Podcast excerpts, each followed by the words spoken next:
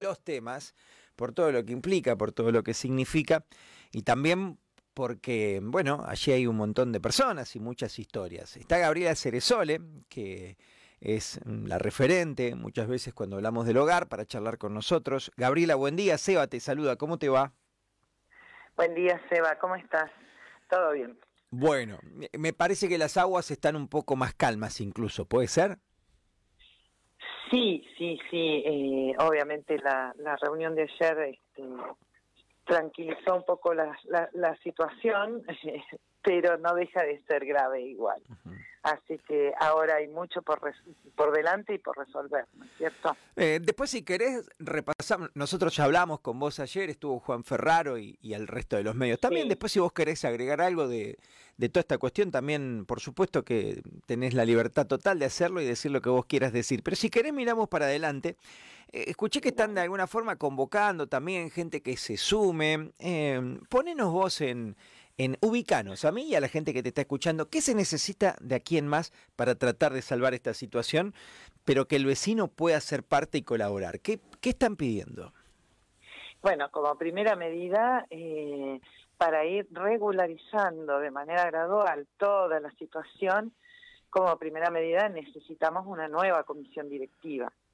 Eh, digamos que necesitamos gente que se anime a, y que tenga muchas ganas de, trabajar activamente, digamos. No es solamente formar una comisión directiva, no es solamente venir a la reunión, escuchar la, lo que se necesita, después volver a casa y olvidarnos, sino eh, justamente necesitamos un grupo de gente que ante una, una situación eh, busque una solución, ¿no?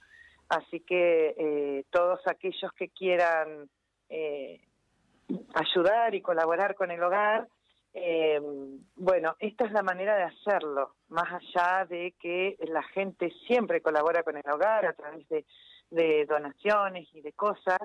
En este momento no necesitamos ni donaciones ni, ni, nada de eso, necesitamos gente que quiera trabajar. Bien, bien. Y que quiere implicarse, ¿no? No digo que haya una crisis al respecto, pero cada vez más complejo, ¿no? Que la gente se comprometa en clubes, por ejemplo, o en... Exacto, exactamente. Esto es, es bueno, es, forma parte más o menos de, es una asociación civil, como si fuera un club también.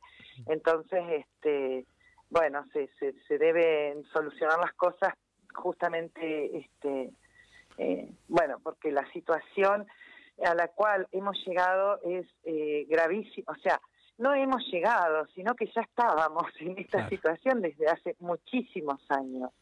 Lo que pasa es que, bueno, eh, con el correr del tiempo las leyes van modificando, eh, van evolucionando y está muy bien eso porque debe de ser así y hay que ir readaptándose a esa ley.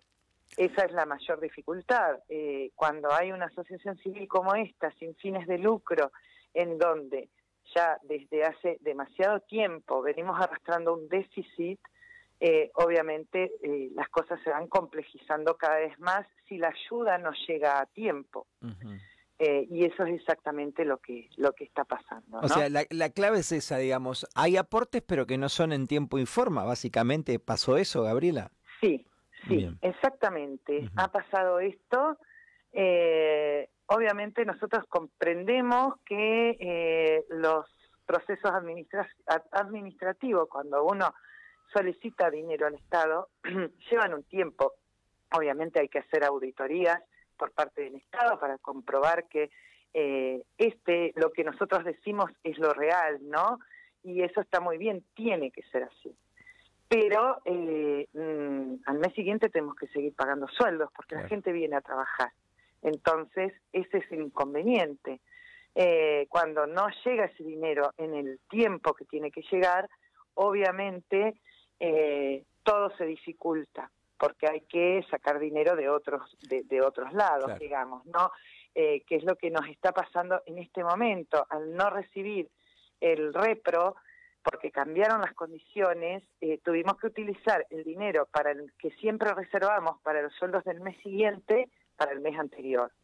Entonces ahí ya directamente no tenemos ninguna reserva para los sueldos del mes que viene.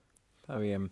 Em, este es el peor momento. ¿Vos cuánto, cuánto hace que estás, Gabriela, en relacionar? Seis años. Seis años. ¿Y Seis años. Empecé en septiembre del 2015. ¿Y es el momento? No, no es el peor momento. Te puedo decir que estamos exactamente igual. Siempre igual. la primera, la primera, este, e, empecé a trabajar a los dos días viajé a Santa Rosa a una reunión con la ministra en ese entonces, Fernanda Alonso. Así empecé a trabajar yo en el hogar, yendo a pedir a la ministra por exactamente los mismos motivos que él. O sea, es un eterno mal Hace momento. Seis años atrás. Es un eterno complejo momento. Sí, sí, sí, tal cual. Y todo fue, eh, digamos, se llegó a esta situación extrema debido a, la pandemia, a la edad de la comisión directiva, eh, bueno, a unos muchos factores que hacen que, como siempre estamos justos de dinero, el este, digamos que los arreglos que hay que hacer al edificio, hay que tener en cuenta que este edificio eh, se construyó en el 58, la parte de hombres y la parte de mujeres en el 75, entonces es muy antiguo y eh, hemos ido eh, junto con los materos, por ejemplo, que son incondicionales en el hogar, ido arreglando un montón de cosas eh, la parte de, hombres se le hizo toda una instalación de, electricidad nueva. Eh, ahora, estos, desde marzo que los chicos están trabajando, eh, porque se nos estaba lloviendo todo, la, enfermería estaba descascarándose toda y ya se estaba pasando para todos lados. Nos arreglaron todo el techo, hicieron un trabajo espectacular. y bueno, mm, tiraron abajo todo lo que es el revoque, lo revocaron, lo pintaron, dejaron todo este, perfecto. Vamos de a poquito haciendo lo que podemos, pero realmente el problema es más estructural. Bien, eh, digamos que, eh, por, ejemplo, eh, cambiar toda la cañería de, conductos de gas. y eso nos dificulta porque no tenemos la titularidad del, del inmueble. Entonces, es, es todo muy complejo. Es, es una situación realmente compleja, siempre lo fue, pero eh, con estos años de pandemia digamos que se fue complejizando muchísimo más y hemos llegado a este extremo. Gabriela, eh, eh, vos me vas a comprender la, la pregunta. ¿Tiene sentido intentar eh, readecuar todo, solucionarlo, arreglarlo. ¿Tiene sentido o, vos crees que a veces... no te dejo terminar de hablar.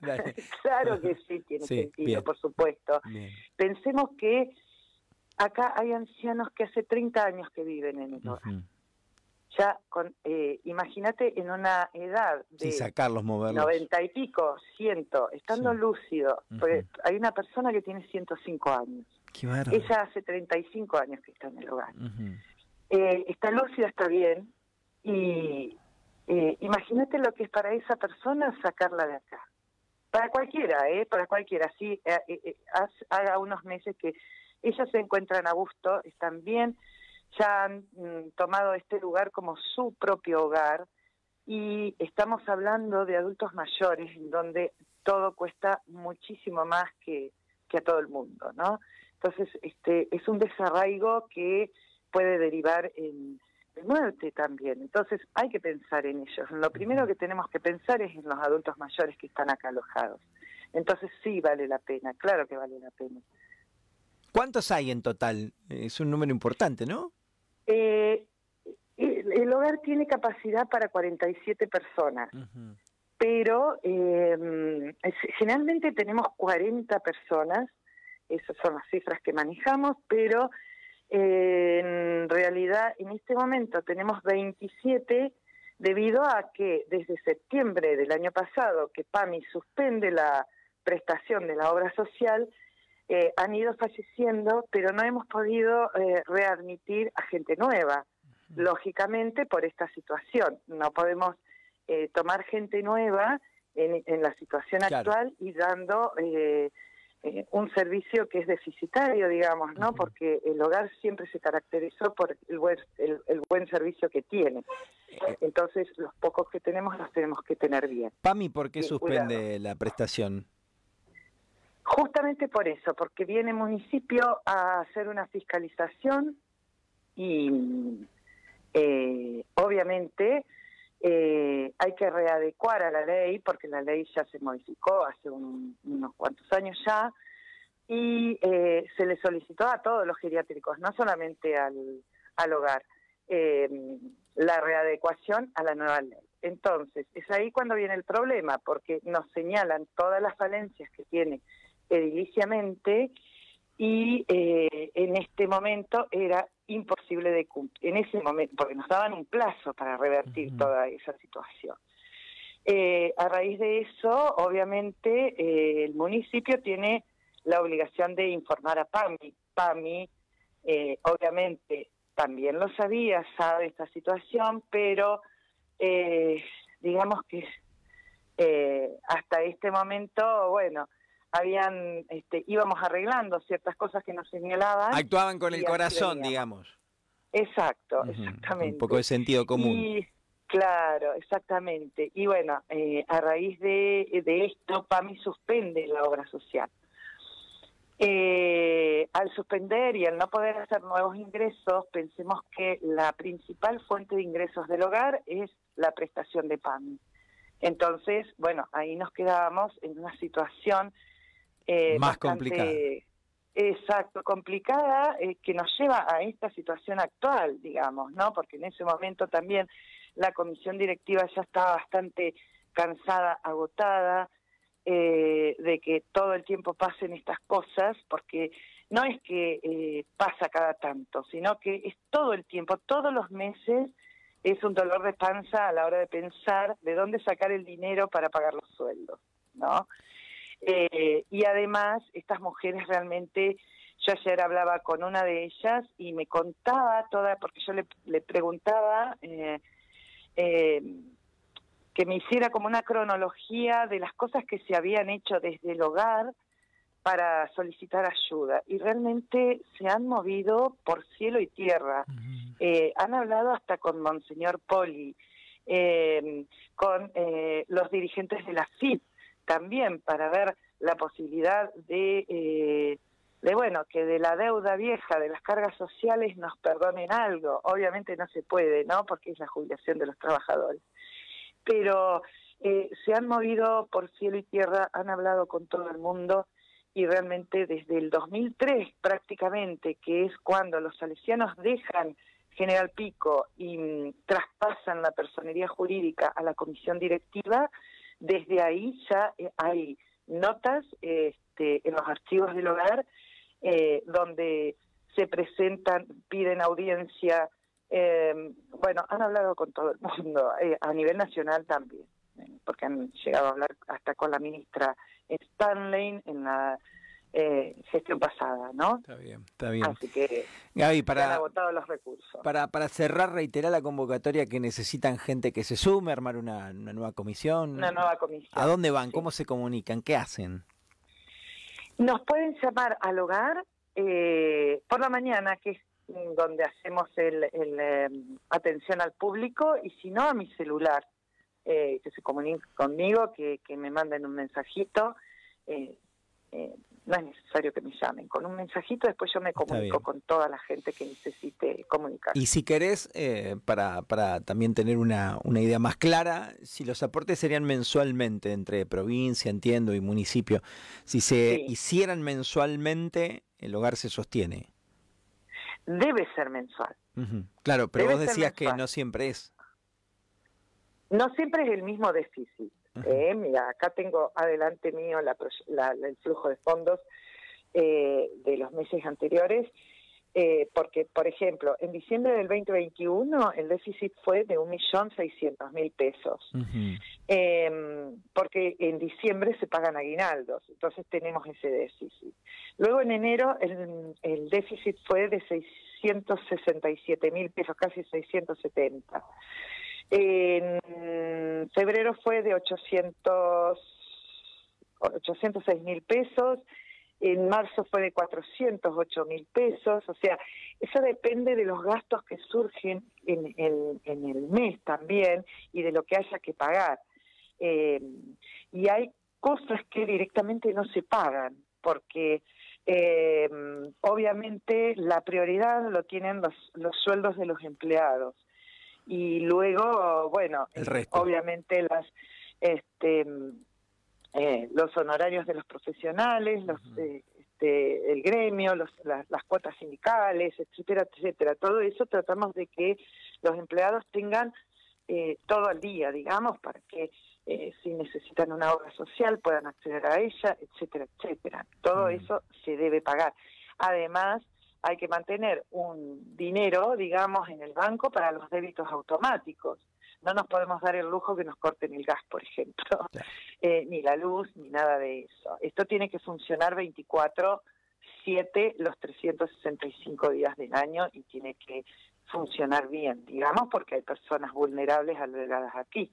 Entonces tenemos que hacer lo mejor posible. Gabriela, muchas gracias y ojalá de aquí en más todo sea, todas sean buenas noticias. Ojalá, ojalá, ojalá, ojalá, ojalá que podamos encontrar una solución definitiva para este lugar que hace tan tantos años que está haciendo una obra realmente de bien a toda la sociedad. Abrazo grande. Gracias, igualmente. Bueno, Gabriela Ceresole es, repito, la referente eh, del hogar, un hogar que, que, ha ido de alguna forma perdiendo gente también en su comisión colaboradora, por edad, por cansancio, como ya explicaba, es como que los problemas son eternos, son de siempre. Y aquí están con ganas de convocar a nueva gente, que tenga ganas de, de hacerse cargo, de ser parte, de llegar, pero para quedarse también y poder proponer soluciones. Obviamente también dependerá del aporte del Estado, si no, no podrá funcionar.